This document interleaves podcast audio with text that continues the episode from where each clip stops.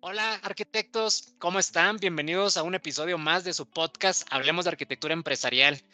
Pues quiero agradecer a todos los que han estado dándole clic a la campanita, los que han compartido los episodios. Muchas gracias por estar al pendiente de cada uno de los episodios, también de Arquitectando. Eh, sé que es un proyecto distinto y tal vez eh, batallé un poquito en, grabar y en explicar algunos conceptos, pero bueno, nuevamente muchas gracias a todos. Y si es la primera vez que nos sigues en este canal, quiero decirte que eres bienvenido, eh, siéntate como en casa. Mi nombre es Israel Tavares. Y bueno, pues el, propósito de este podcast es justamente que hablemos de arquitectura empresarial y de prácticas complementarias como por ejemplo gobierno de datos, gestión de riesgos, eh, automatización de procesos, entre otras prácticas que están alrededor de la arquitectura empresarial. Así que bienvenido si es tu primera vez en este canal y espero que lo disfrutes. Muy bien, pues finalmente, después de mucho tiempo, vamos a entender por qué creo yo que Colombia es uno de los países con mayor madurez de arquitectura empresarial. Cada vez que he hablado con algún arquitecto de Colombia, coinciden que el apoyo del gobierno ha sido importante en el éxito de la arquitectura empresarial en el país, también de la academia. Y bueno, pues afortunadamente tenemos de invitado a una de las personas que ha estado involucrado y la verdad es que yo sé que él no lo va a reconocer porque lo conozco desde hace bastantes años, pero yo creo que es una de las personas que ha influido para que la arquitectura empresarial pues sea bien adoptada en Colombia. Y lo digo con conocimiento de causa. Eh, les cuento rápidamente una anécdota este, antes de presentar a nuestro invitado. Hace más de 10 años teníamos la necesidad de hablar de arquitectura empresarial en México. Y pues por más que buscamos, honestamente no encontrábamos a una empresa, a una persona que tuviera conocimiento. Y bueno, ¿dónde creen que encontramos a esa persona? En Colombia, efectivamente. Y bueno, nos pusimos en contacto con Jairo Riasco, nuestro invitado del día de hoy, y con Rafael, que en aquel entonces, eh, Jairo, tú me confirmarás, eh, creo que era tu jefe. Y, si nos está escuchando Rafa, pues un saludo eh, hasta donde sea que te encuentres, amigo. Y, y, bueno, pues nos acompañaron Rafa y Jairo en aquella ocasión aquí en la Ciudad de México. hablaron acerca de la arquitectura empresarial. Ellos en aquel entonces estaban trabajando para la Universidad de los Andes, una de las universidades más prestigiosas, y habrá quien me diga que es la más prestigiosa de Colombia, y habrá quien me diga que es la más prestigiosa de Latinoamérica. Este, y vinieron a la Ciudad de México a hablar de arquitectura empresarial cuando en aquellos años no había muchas personas que hablaban del tema. Posteriormente, Jairo sale de la universidad, empieza a trabajar en algunas otras organizaciones, particularmente de gobierno, un poquito en la iniciativa privada, este, pero donde más ha estado en los últimos años es en el gobierno. Y justamente ahí se cierra la pinza, porque coincide con lo que me han estado diciendo la mayoría de los arquitectos colombianos. Eh, el éxito de la arquitectura en Colombia mucho tiene que ver con el gobierno. Actualmente nuestro invitado, Jairo, funge como líder de equipo en estándares de arquitectura del ministerio, en el Ministerio de las Tecnologías de la Información y las Comunicaciones. Así que para mí es un placer tener a Jairo el día de hoy. Estoy seguro que disfrutarán este episodio y finalmente entenderemos por qué Colombia es un país que adopta muy bien la arquitectura empresarial. Jairo, te lo dije antes de que entráramos eh, en el episodio y te lo vuelvo a decir, muchas, muchas gracias por aceptar la invitación, gracias por, por tu disposición, gracias por siempre estar ahí al pendiente de nosotros y sobre todo gracias por tu pasión por la arquitectura empresarial. Jairo, ¿cómo estás, amigo? Ah, no, súper bien. Y no, por el contrario, Israel, agradecerte por, por invitarme, por este espacio, realmente encantado de estar acá. Muchísimas gracias. No, gracias a ti. Y Jairo, ¿qué te parece si empezamos desde los orígenes? Eh, yo te decía que eh, sin lugar a dudas, una de las aportaciones de la arquitectura empresarial de la academia son las universidades. Y tú estuviste ahí en, una de las universidades más prestigiosas de Latinoamérica. ¿Por qué no nos cuentas un poco cómo iniciaron en aquellos años con Rafa? Este, pues estabas tú, estaba Jesús y, más gente. ¿Por qué no nos, nos, cuentas un poquito cómo en aquellos años la universidad pues empezaba con la práctica de arquitectura empresarial? Ah, bueno, esto y ya también hace un ratico, creo que alrededor de, de, 10 años, y precisamente eh, se comenzó en la Dirección de Tecnologías de la Universidad de los Andes a crear un pequeño grupo eh, precisamente para comenzar a adoptar la práctica de arquitectura empresarial en la entidad, para realmente aplicarla en la misma universidad. Em, y así comenzamos a hacer ejercicios pequeños en varias dependencias de, la misma universidad, a identificar esos, esos dolores, a hacer esos diagnósticos, finalmente a levantar esos estados actuales en, en los diferentes dominios y hacer ejercicios de arquitectura. ¿Qué ventajas tenemos? Pues que tenemos aquí a, los expertos, precisamente la universidad eh, también tiene varios programas relacionados con arquitectura. Entonces hay varias maestrías eh, que tocan todos estos temas de, arquitectura empresarial, de negocio, etcétera. Entonces yo creo que eso también ha sido clave porque hay eh, muchos profesionales que han venido formándose en esos programas eh, de maestrías relacionados con arquitecturas y pues digamos que en cuanto a, la generación de, de, esas capacidades, pues el, desde la academia se ha venido impulsando mucho eso. Y pues, como te digo, nosotros comenzamos este grupo pequeño a hacer ejercicios de, arquitectura y vimos cómo rápidamente logramos eh, generar valor, eh, generar impacto en, los procesos, en, la adquisición de tecnologías de, información en la universidad a partir de la adopción de esta práctica y la aplicación. Entonces, ahí es como el génesis y más o menos ya llevo eh, pues desde ese tiempo un poquito más eh, trabajando con, con, arquitectura. Comencé con arquitecturas de, de, soluciones, porque en el comienzo también eh, desarrollé un poco, y finalmente pues fui permeando hacia, hacia otros dominios. Eh, y, me gustó mucho también la parte de arquitectura empresarial, tener esa, esa visión holística y, y articular todos los, los, demás dominios. Entonces me apasioné también por la práctica, me pareció eh, muy lógica que pues es muy metodológica y finalmente podemos ver cómo realmente los cambios que hacemos en alguna de estas dimensiones que en arquitectura le llamamos dominios impacta eh, hacia arriba o impacta hacia abajo los demás dominios y, y cómo a partir de, de, de estos diagramas o estas vistas yo puedo también identificar eh, esas brechas con relación a ese estado deseado al cual queremos llegar. Entonces me apasioné mucho con esto y, seguimos trabajando con, arquitectura empresarial, con transformación digital y también con todo lo que nos mencionabas de datos, gobiernos de datos e infraestructuras de datos. Perfecto. Oye, Jairo, en aquella época, ¿cuál, dirías que fue uno de los principales retos este, en la organización en la universidad? Porque este, no sé si en aquellos años ya vean la, eh, la práctica como un, un, cúmulo de dominios o solamente se enfocaban solo a la arquitectura tecnológica o, o verdaderamente la veían como arquitectura empresarial o había algún otro reto que tú recuerdes en aquel que, decías, ay, ¿cómo nos cuesta un No sé si por ahí lo tengas en, tu memoria. Y, y mira que el reto, de pronto, como lo veíamos nosotros, es que empezamos a hacer esa como tú lo, lo, llamas, la evangelización a partir de, de, un área de tecnología. Entonces nosotros desde el área de tecnología también hacia las áreas misionales comenzamos a evangelizar de la importancia de esta práctica. Eh, creo que ese era también como uno de los retos importantes, ¿no? Desde las áreas tecnológicas, nosotros lo vimos siempre como arquitectura empresarial, claramente porque teníamos también eh, pues a los expertos, está, está Villalobos, eh, no recuerdo ahorita los, demás nombres, pero pues sí hay, em, había con quién, con quién dialogar sobre estos temas y claramente pues ahí estaba el, estado del arte. Entonces eso nos, nos favorece bastante también para que esta práctica finalmente vaya permeando en toda la organización.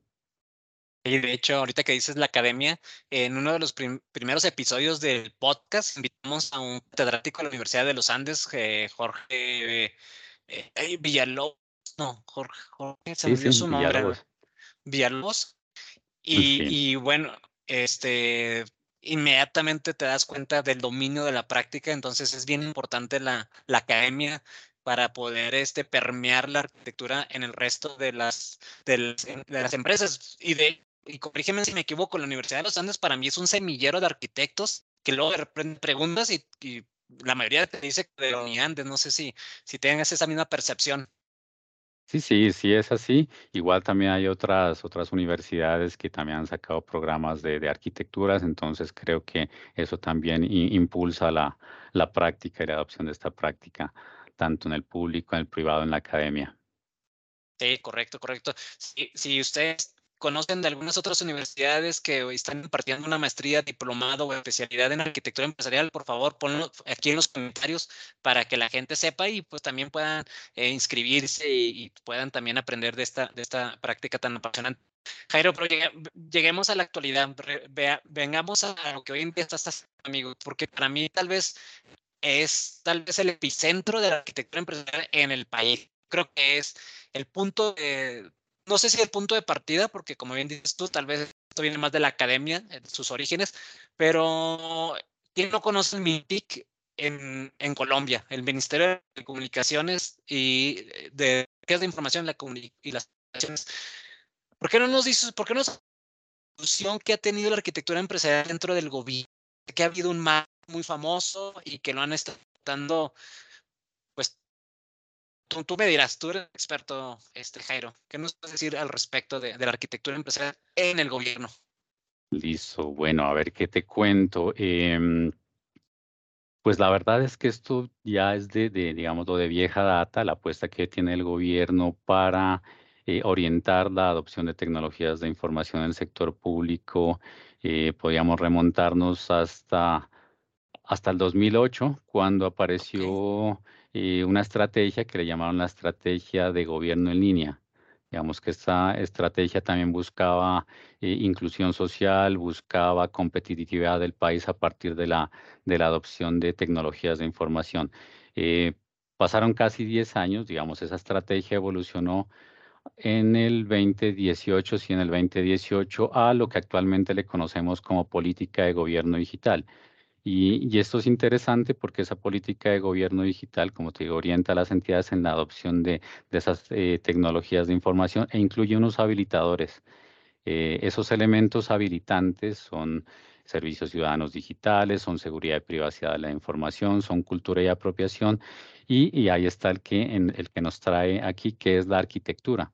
Entonces, digamos que desde la política pública se viene impulsando la adopción de la práctica de la arquitectura empresarial. Entonces, la arquitectura empresarial se convierte en un habilitador en la adopción de esa política de gobierno digital en el país. Eh, incluso esa política en, el año anterior, en el 2022, sufre otra, otra actualización, ya se incorporan otros nuevos elementos como lo son eh, eh, los proyectos de, innovación pública, también un, componente de gobernanza. Entonces, si tú miras desde, desde el gobierno, se viene impulsando toda la, adopción de tecnologías a partir de esa política de gobierno digital. Eh, el marco surge también como un conjunto de herramientas que ayudan a soportar eh, ese habilitador de la política de gobierno digital. Y también el marco es algo que se remonta a su primera versión en el 2014. En 2014 sale la primera versión del marco de referencia de arquitectura empresarial para Colombia, el cual tiene un enfoque de arquitectura empresarial aplicado a la gestión de tecnologías de información.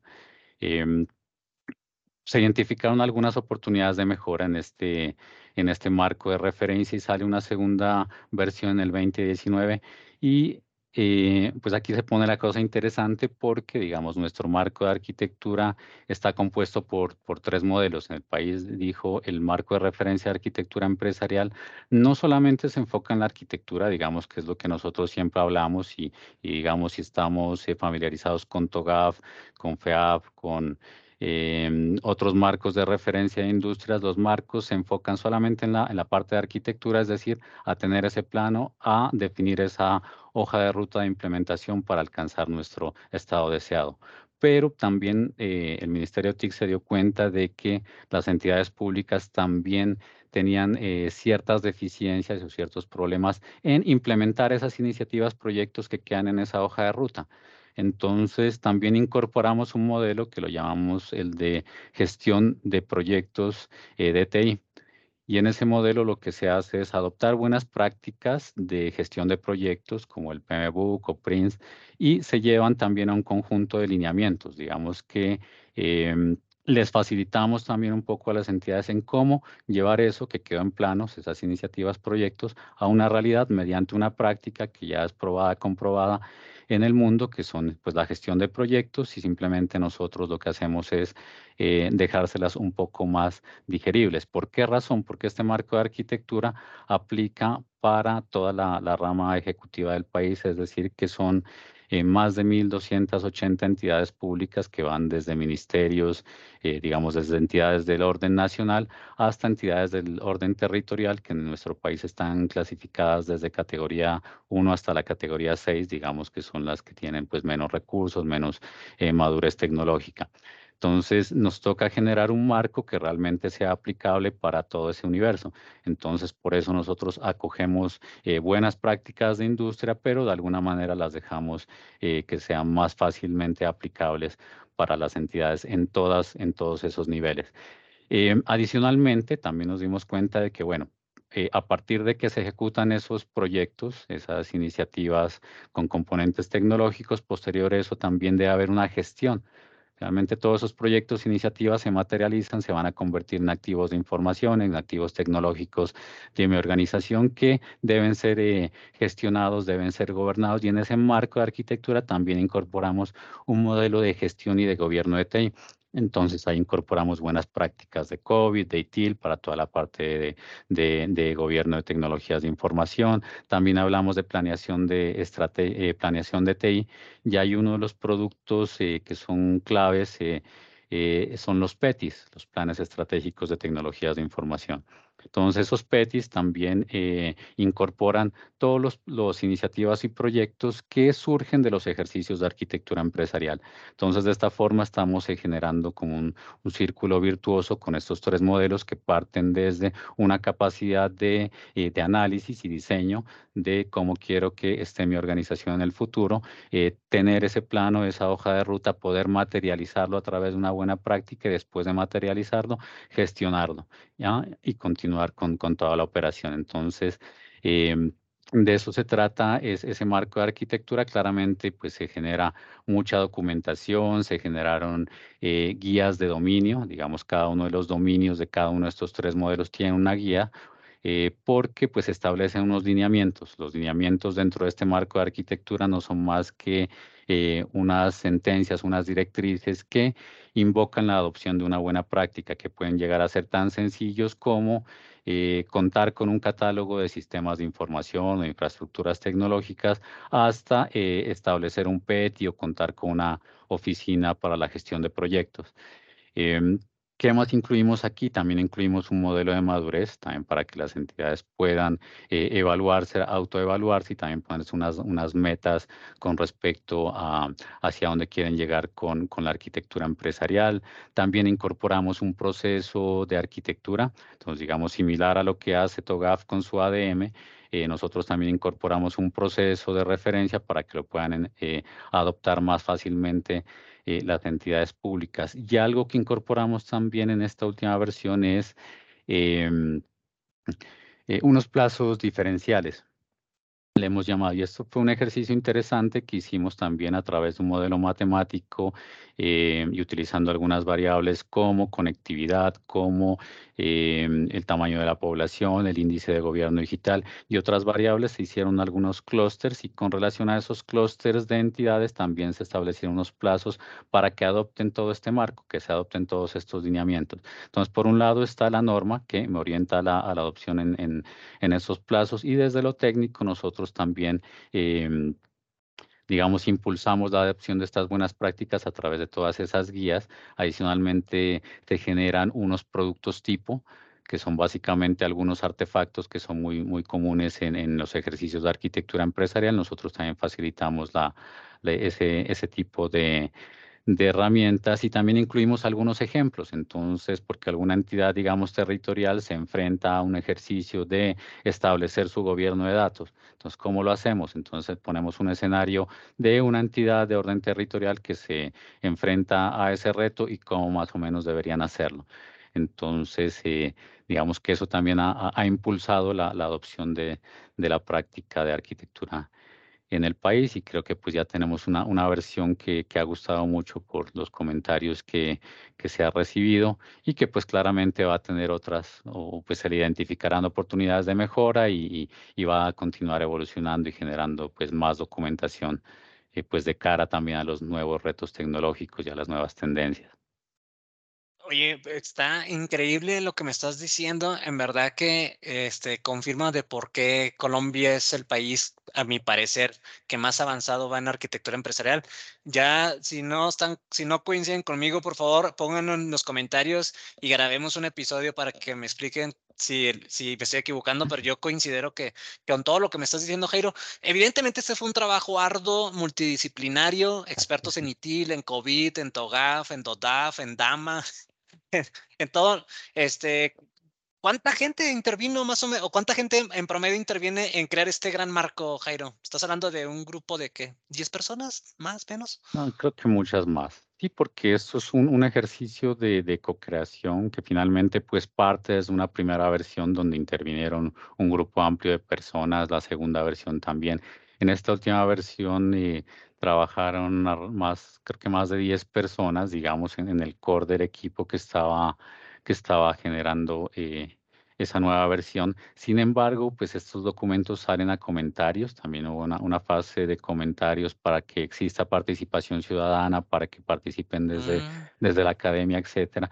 Entonces también obtuvimos eh, pues muchos comentarios, retroalimentación de, de, la gente del común, retroalimentación de, de, expertos, de entusiastas de la arquitectura empresarial, de expertos de la academia. Entonces también eso contribuye a que estos marcos sean pues mucho más sólidos y que pues también se tenga eh, como esas diferentes perspectivas, ¿no? porque también incluso eh, eh gente de, del territorio, digamos, de las alcaldías, nos preguntan, bueno, ¿y cómo hacemos para implementar esto en, acá? Entonces, sí son muchas, muchas perspectivas, muchas vistas y pues claro, el trabajo tiene que ser de, de expertos en, en las diferentes aristas de la tecnología, expertos en seguridad, expertos en procesos, expertos en infraestructura, en nube.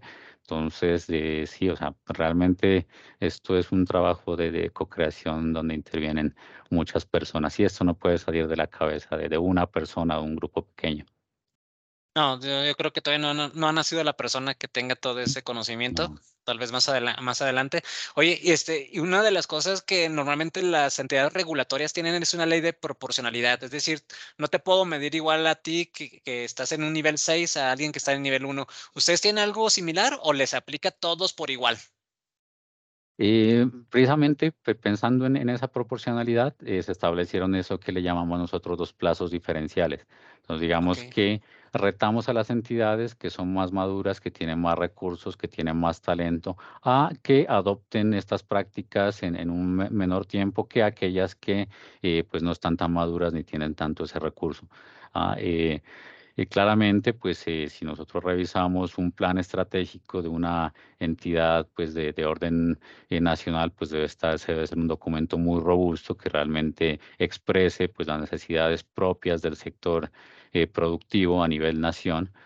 pues que va a ser muy diferente a un documento de planeación que lo hace una entidad territorial donde pues sus necesidades van a ser muy acotadas posiblemente a su operación.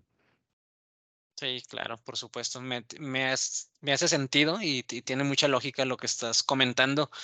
Oye, oye Jairo, otra de las cosas que, que tenía muchas dudas, eh, digo, después de hablar con varios arquitectos colombianos, siempre me he preguntado, este, ¿cuál es el benchmarking que ustedes tienen? Es decir, ¿tienen algún país de referencia? Y ese por un lado, y por otro lado, ¿Tú sabes si alguna, algún otro país los ha invitado a ustedes a exponer o, compartir experiencias en Latinoamérica? Primero, saber si ustedes tienen algún país referencia y segundo, si, si ustedes han sido referencia de otros países. No sé si me explique mi pregunta. Sí, sí, sí, claro que sí. Sí, nosotros tomamos como referencia, pues la base siempre ha sido el, el, el gobierno británico. Digamos que ellos han avanzado también mucho en todas estas prácticas de gobierno digital. Eh, ¿Qué otras referencias tenemos? Pues con relación a, otros aspectos está en Estonia, está en Dinamarca, sobre todo con temas de gestión, gobernanza de, los datos. Eh, en estrategias de datos también pues, nos basamos en, lo que está haciendo Japón. Em, y como referente, sí, también hemos tenido unos acercamientos. Precisamente hace algunos meses eh, hubo un interés también en en, de República Dominicana en conocer cómo nosotros estábamos, eh, eh, pues, evolucionando esta política de gobierno digital y pues dentro de esa política de gobierno digital eh, todo el marco de arquitectura y ese habilitador de arquitectura. Entonces sí creo que también eh, pues nos consultan. y creo que esto pues llama la atención tener un, marco de referencia de arquitectura para, para, el Estado y sobre todo pues con digamos las particularidades que te acabé de comentar, ¿no? Que tiene nuestro marco. Correcto, correcto. Eh, otra de las cosas que también me, me, me, preguntaba Jairo y a ver si tú nos ayudas a, a responderla es ya hablamos de este gran marco de arquitectura empresarial que está compuesto por más dominios, no solamente arquitectura, ya, ya tú lo decías. Y lo que yo he visto eh, en muchos países latinoamericanos es que buscan proyectos de interoperabilidad, de transparencia, de gobierno digital, ciudades, ciudades inteligentes, gobierno de datos. Eh, ¿Hacia dónde va, hacia dónde están ustedes buscando eh, la, la, mejora continua? ¿Hacia gobierno digital, transparencia, interoperabilidad, el manejo de los datos? Hacia todos esos frentes. o sea, la, política es ambiciosa y realmente eh, adicional a, a, la política de gobierno digital también hay otra apuesta interesante que es un plan nacional de infraestructura de datos eh, que digamos que es como una apuesta, una estrategia nacional de datos, donde queremos también posicionar al país y que esté a la par con estrategias como la de Japón, la de Estonia, Dinamarca, eh, entre otras, y donde también se quiere impulsar la economía digital eh, y los nuevos modelos de negocio basados en datos. Entonces, ¿hacia dónde vamos? Pues continúan, digamos, el país avanzando en interoperabilidad. el país adoptó hace hace unos años en una plataforma, la plataforma que utiliza Estonia, Xroad, para interoperar entre las entidades del, del Estado colombiano. Y digamos la, la, idea o la apuesta que se tiene es eh, montar a todas las entidades públicas en, en Xroad y em, digamos hacer la interoperabilidad o intercambiar esos conjuntos de datos del sector público a través de esa plataforma. Últimamente también se quiere extender eh, ese servicio, esa plataforma de Xroad también para que el sector privado eh, lo utilice para interactuar con, para intercambiar información con el, con el sector público. Eh, también está la apuesta de, los, de las ciudades y territorios inteligentes, entonces hay un frente em, dentro del, Ministerio TIC que avanza en, la, en el impulso de las ciudades territorios inteligentes, incluso creo que estaban avanzando en, una plataforma.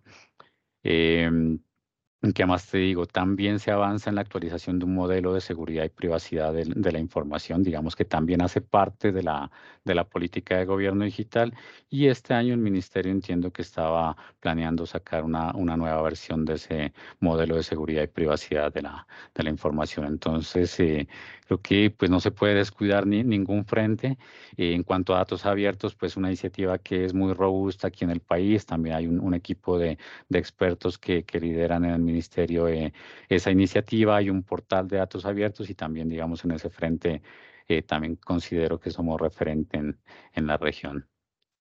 Sí, sí, sí, de acuerdo, no, pues es que todos los frentes que tú comentaste, pues son importantes a nosotros como ciudadanos. Te voy a platicar rápidamente una anécdota.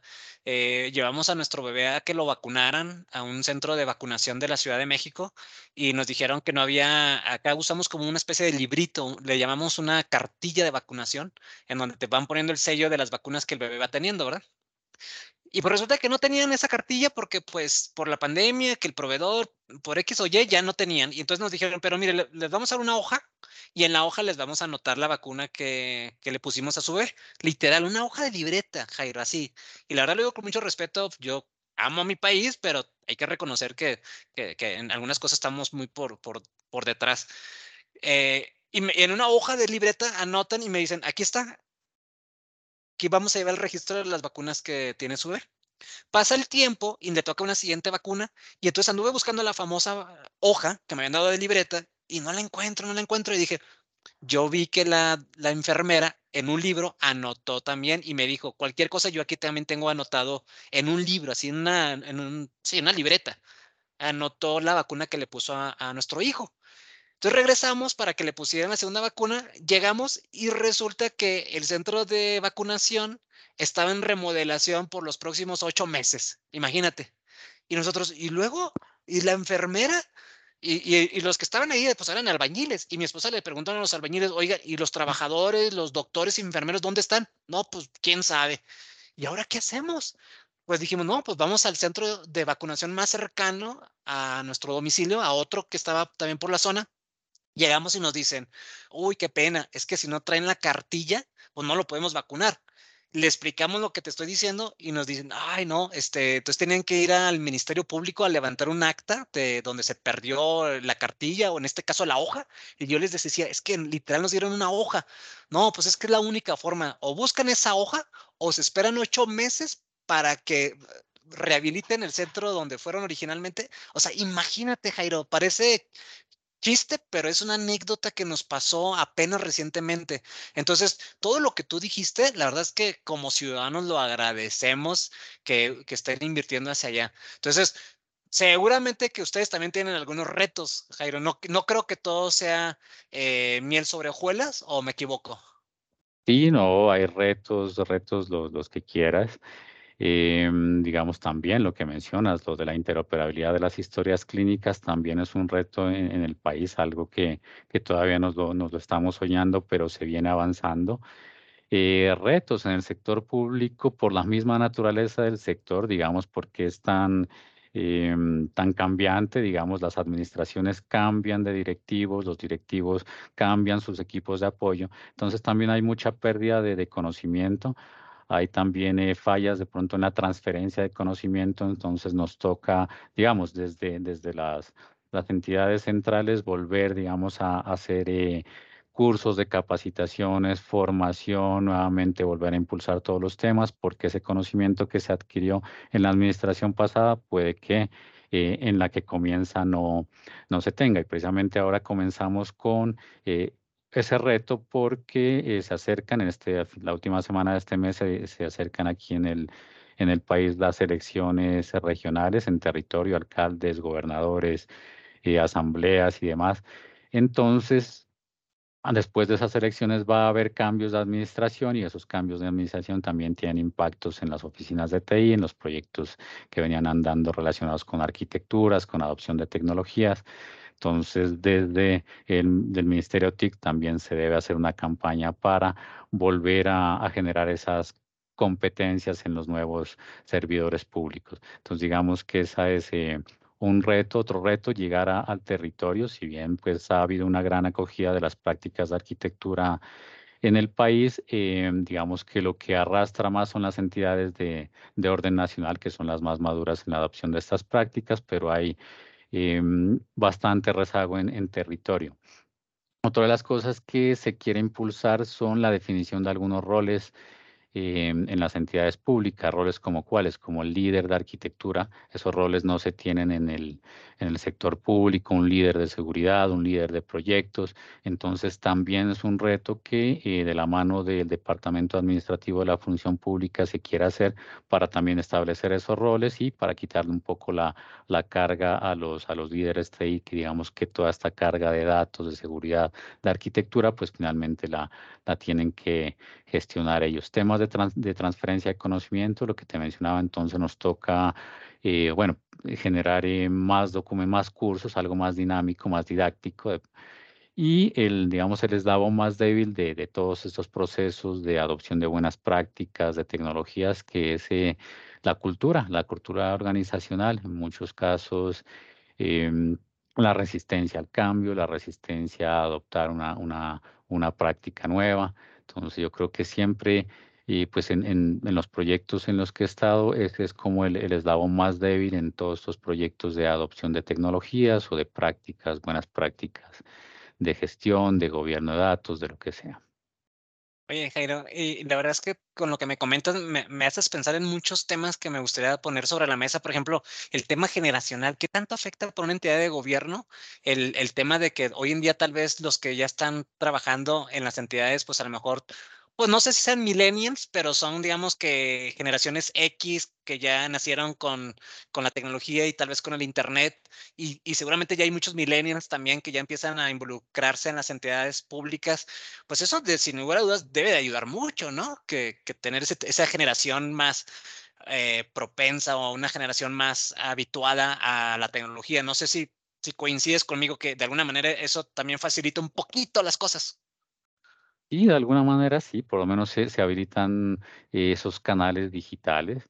Bueno, eso también es algo que nos, nos, nos ha dejado la pandemia y es que se habilitaron muchos canales digitales, ya la presencialidad pues pasó al, segundo, al segundo plano, pero mira lo importante que fue también la arquitectura para, para afrontar la pandemia. O sea, las entidades que realmente no venían eh, adoptando esta práctica, que no tenían su arquitectura, pues llegó la pandemia y no pudieron eh, reaccionar rápido ante, ante este cambio disruptivo eh, y finalmente no pudieron fácilmente poner sus servicios, sus trámites de manera digital para pues darle, darle pues a, sus, a, los, a los ciudadanos los servicios que ya tenían por ventanilla. Entonces, em, también fue un poco traumático para aquellas que no tenían la, la práctica. Y claro, el tener cada vez más eh, generaciones nuevas, pues ideas frescas, eh, uso de, de, nuevas tecnologías, de, eh, de chat GPT o, o modelos de lenguaje amplios, etcétera. Entonces, y creo que sí, o sea, es muy, muy importante también incluir las, las nuevas generaciones. Obviamente también toca eh, adoptar otras formas de, de trabajar con, con nuevas generaciones. Correcto, correcto.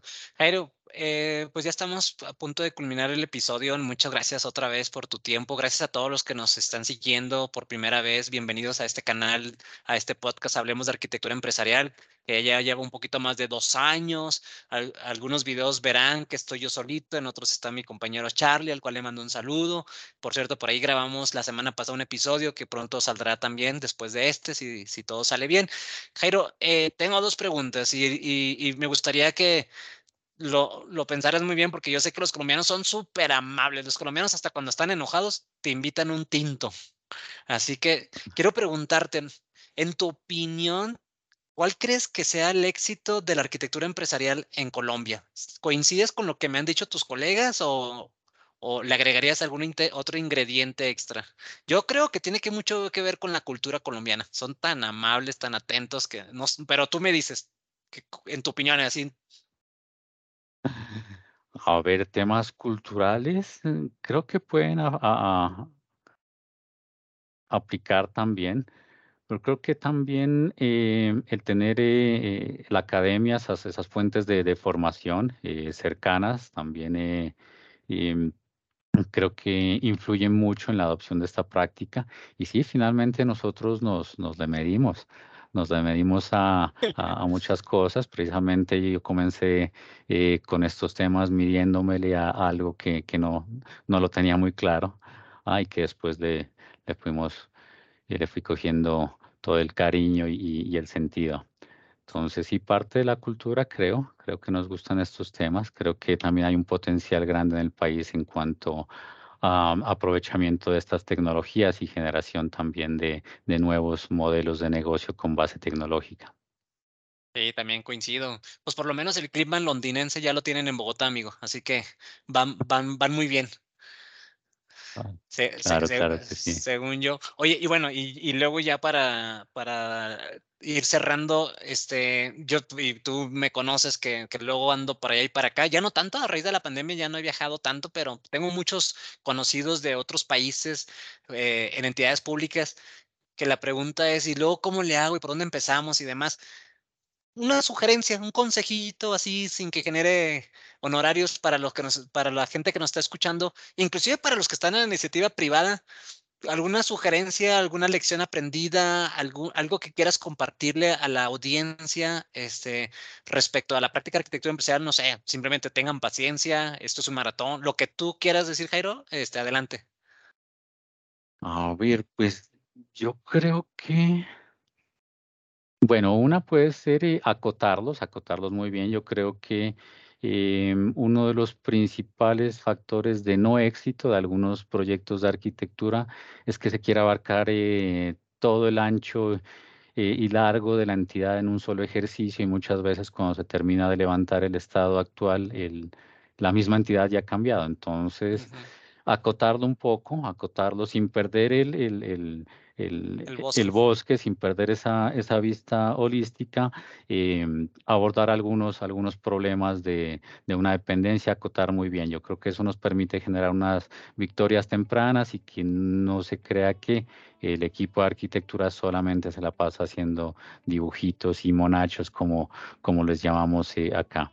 El otro es que, pues, es un ejercicio iterativo e incremental, o sea, no, no con un solo ciclo vamos a alcanzar eh, ese estado deseado, va a haber unas arquitecturas de transición, unos estados transitorios para, para llegar eh, hasta eso. Lo otro que creo es que se debe generar también una capacidad de arquitectura, digamos, eh, Muchas organizaciones piensan que la arquitectura es solamente un proyecto y sí, puede partir con un proyecto, pero la idea es que se genere esa capacidad de arquitectura dentro de las organizaciones. Y con capacidad a qué me refiero? A que se definan unos proyectos relacionados en cuándo disparo el proceso de arquitectura empresarial, que haya un grupo que se defina, o sea, no tienen que ser eh, especialistas, pero por lo menos que haya un grupo de personas que asuma el rol de eh, arquitecto, arquitecto de cada uno de estos dominios. Y claramente, pues pasión por esto para ir autoformándose, porque aquí creo que un factor de, autoformación es, es, muy clave. Em, lo otro es entender que la arquitectura empresarial em, es el medio y no el fin. Digamos que eh, muchas organizaciones interpretan como que la arquitectura es tener el plano y ya, tengo el plano y ya tengo arquitectura empresarial e hice arquitectura empresarial. Y no, la arquitectura es el medio eh, para lograr transformaciones, para mover mi organización hacia, hacia donde quiero que esté. Entonces, por eso nosotros mencionamos o nos gusta decir que eh, la arquitectura empresarial es el medio para transformar digitalmente las organizaciones. Entonces, también verlo como que es el medio y no el fin creería que, que pues esos serían como unos, unos mensajes. No, pues es oro molido lo que acabas de decir, Jairo. Me encantó el cierre con lo que, lo que nos dijiste, ¿no? La arquitectura empresarial es el medio y no el fin, ¿no? Que muchas veces nos, nos, nos, nos abocamos tanto en los mapas y demás y no entendemos que ese simplemente es el vehículo para llegar a, a la transformación de las organizaciones que hoy en día vaya que lo, necesitamos. Jairo, nuevamente te agradezco bastante que hayas tenido eh, este tiempo con nosotros. Espero que lo hayas disfrutado, al igual que los que te están escuchando. Y nada más, no me dejes con la curiosidad, amigo, porque yo recuerdo hace más de 10 años, te recuerdo con el pelo como por acá y playeras negras de Led Zeppelin. Que se pasó. Ah, ah no, no, pues ya. Ah, ah. Eh, se empezó a acabar el, cabello. Te, transformaste también. Ah, hice una transformación también, me hice arquitectura. Pasaste contigo. No, muchas gracias a todos los que nos están siguiendo en el canal. Gracias por darle clic a la campanita, por compartir estos episodios, por comentar. La verdad es que eh, todos sus mensajes los recibimos con mucho cariño, así que no se pierdan los próximos episodios, estén al pendiente del, del canal y Jairo, nuevamente muchas gracias, amigo. Espero vernos pronto, ya sea que vengas a México o yo viaje para allá. Este, pero será un gusto coincidir contigo. Y bueno, no se olviden, sigamos hablando de arquitectura empresarial. Hasta luego, hasta luego, Jairo. Gracias, hasta luego. Muchas gracias.